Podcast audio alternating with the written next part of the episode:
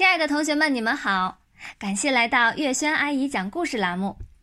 今天我们继续来讲马小跳系列丛书《同桌冤家》第十二集《串串香香死人》。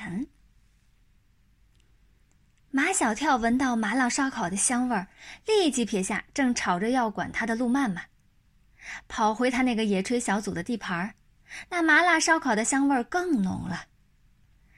马小跳看那烤炉上的肉串都烤成了金黄色，上面糊着辣椒末、花椒末，还有一种不可缺少的香料孜然末。每一串都在滋滋的冒着细小的油油珠，一股口水冒上来，马小跳赶紧吞回去。他问张达烤熟了没有，张达说不知道，他又没尝过。我来尝，我来尝。唐飞自告奋勇，想争取这份好差事。我是组长，我来尝。马小跳盯着唐飞那停下来的手，扇呀，火不能停。马小跳拿起一串肉串儿他都顾不上吹一吹，就用牙咬住，拉下一块送进了嘴里。结果烫的在嘴里啊翻了几滚，便吐了出来。生的。唐飞更卖力的扇火，张达飞快的翻动着肉串马小跳吸取刚才的教训，把肉串上的肉啊吹了吹，再往嘴里送。怎么样？怎么样？他们小组的人都围过来问：“麻辣鲜香，妙不可言！”耶，成功了！马小跳他们这一组的人欢呼起来。都去抢那烤好的肉串吃进嘴里没有一个不说香的，香香的我舌头都要掉出来了。马小跳见盘子里还有一串烤好的肉串又想伸手去拿，不准吃！夏林果一巴掌打在他的手背上，人家张达还没吃呢。马小跳奇怪了，要说吃东西。张达从来就是争先恐后的，今天怎么这么谦让？夏林果见张达两只手不停的在翻动着烤炉上的肉串一直没有闲下来，便把那串不准马小跳吃的肉串举到张达的嘴边。张达那像河马一样大的嘴巴在肉串上一抹，肉串上的肉啊，全都进嘴里去了。马小跳看在眼里。气在心里，他过去拍拍张达的肩膀：“张达，让我来烤。”马小跳见他的脸被油被油烟熏的成了一张腊肉脸，头上还热气腾腾的冒着汗，就问他累不累。张达说：“啊，不累。”马小跳对毛超说：“张达的今表现呀，今天很反常。其实很正常。”知道有一句话吗？毛超是个废话大王，他十句话中有九句都是废话。男女搭配干活不累。这句话可不是废话，这句话把马小跳点醒了。为什么张达忙得像个机器人还说不累？就是因为有夏林果跟他做搭档，不停的在他身边晃动。哈哈，马小跳自以为他天生就有领导才能。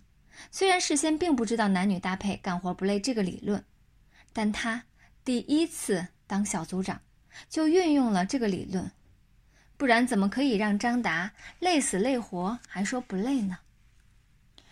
他们一边烤一边吃，吃腻了肉串又烤藕吃，烤茄子吃，烤豆皮儿吃。风往哪边吹，那麻辣把麻辣烧烤的香味儿都捎带了过去。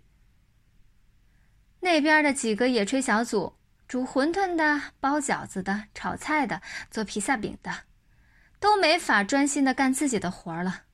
那随风而来的香味啊，直往他们的鼻孔里灌。他们都羡慕马小跳他们那一组的人，看那些戴着用报纸折的高筒帽的人，都是马小跳他们那一组的，已经吃得满嘴流油了。不知是谁带头。偷偷跑到马小跳他们这边来要串串香，吃了就奔走相告，说马小跳他们的麻辣烧烤可以香死人。偷偷跑来的人越来越多，把烤炉子啊围了个水泄不通。烤好一串吃一串，吃不着的就拼命的吸鼻子。排队排成一路纵队，马小跳充分行使他的权利，一人一串，吃了就不准再来。围着烧烤炉的人很快就排成了一路纵队，轮流等着吃串串香。但吃了一串的人，没有一个不想吃第二串的，所以没人听马小跳的“吃了不准再来”的话。他们吃了一串，又去排第二轮，等着吃第二串。各个野炊小组的人都陆陆续续的过来了，那包好的饺子啊，乱七八糟的。堆在案板上，没人去煮；那洗好切好的肉和菜，也没人去炒。馄饨在锅里煮好了，却没人去吃，在锅里已烂成一锅面糊。秦老师一看各个灶台的惨状，再看马小跳他们那一组红红火火的热烈场面，心想：这马小跳不知又闹出什么事情来了。见秦老师来了。马小跳也不看看秦老师的脸色，就把一串刚烤好的藕送了上去。秦老师，你也来吃我们的串串香呀？尝尝这刚烤好的藕。秦老师瞪着马小跳，刚烤好的藕散发出来的清香味儿，混合着那独特的孜然香味儿，真是妙不可言。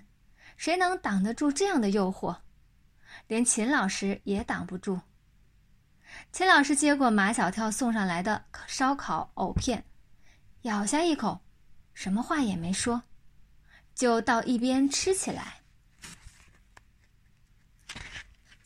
马小跳装着规规矩矩的样子，小心翼翼的问道：“秦老师，味道怎么样？”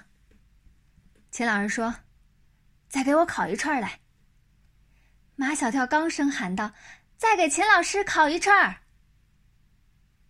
夏林果跑到马小跳跟前，报告马组长，没有东西烤了。什么？没有了？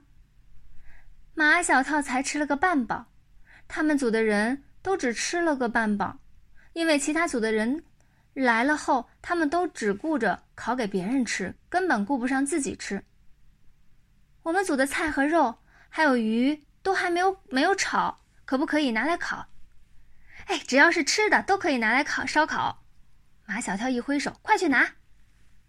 我们组包好的饺子可不可以拿来烤？马小跳又一挥手，快去拿。丁文涛做的披萨饼，酸不溜丢的，难吃死了，可不可以拿来烤？马小跳胸有成竹，只要拿到这里来一烤，保证不酸不溜丢。每个野炊小组的东西啊。生的、熟的、半生不熟的，都搜集起来，拿到马小跳这里，变成了麻辣烧烤串串香。每个人都吃得很饱很饱，只有马小跳吃了个半饱。他一直在指挥，指挥别人烤，指挥别人吃。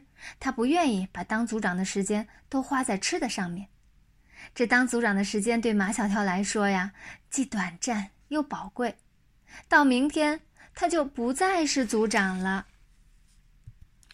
好了，亲爱的同学们，这一集故事我们讲完啦，感谢大家的收听，下一集故事我们再见啦。